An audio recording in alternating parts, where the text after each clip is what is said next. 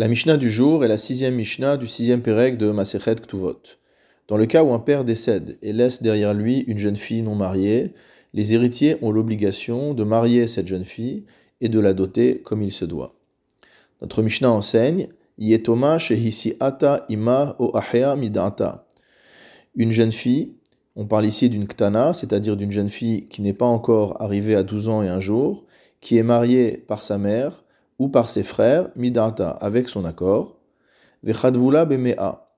Et à l'occasion du mariage, la mère ou les frères l'ont doté d'une dot de 100 zouz, au bachamishim zouz, ou de 50 zouz, yecholahi mishetigdal, lehotsi miyadan mashiraoui linatenla. Elle pourra se retourner contre eux une fois qu'elle sera majeure, donc une fois qu'elle aura atteint 12 ans et un jour, de manière à, mot faire sortir d'entre leurs mains ce qu'elle aurait dû recevoir.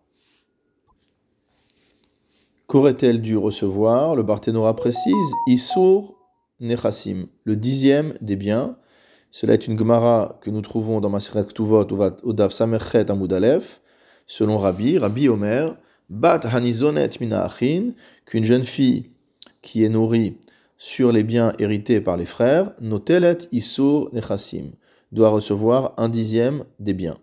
Donc ici, euh, les frères ou la mère qui ont donné à cette jeune fille comme dot 50 ou 100 zouz ne peuvent pas se débarrasser d'elle, entre guillemets, avec cette somme-là, et elle est en droit de se retourner vers eux lorsqu'elle sera adulte pour récupérer ce qui lui est dû, c'est-à-dire 10% de l'héritage laissé par le père.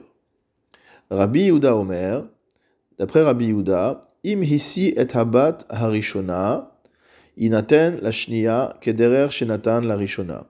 Si jamais le père avait déjà marié sa première fille de son vivant, on donnera à la deuxième fille la même chose que ce qu'avait reçu la première. C'est-à-dire qu'en donnant à la deuxième fille, celle qui se marie après la mort de son père, la même chose qu'à la première, on respecte finalement la mesure de la dot que le père aurait été prêt à donner à sa fille. Et donc ici, il n'y a pas de reproche ou euh, de recours à faire à l'encontre des frères ou de la mère.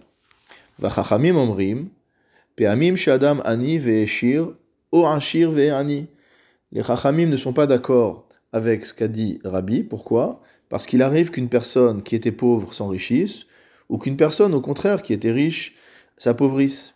Et là, est ve'notnim Et donc, de cette manière-là, on ne peut pas dire que parce qu'à un moment donné, lors du mariage de la première fille, le père a donné telle somme, qu'il aurait été prêt à donner la même somme à l'autre fille. Sa situation aurait peut-être évolué. Donc que fera-t-on d'après les Chachamim? Shamin et Anechassim. On va faire une estimation des biens qui ont été laissés en héritage. Venot Nimla. Et on va verser à cette jeune fille une dot qui soit proportionnelle, qui soit en rapport avec les biens laissés en héritage.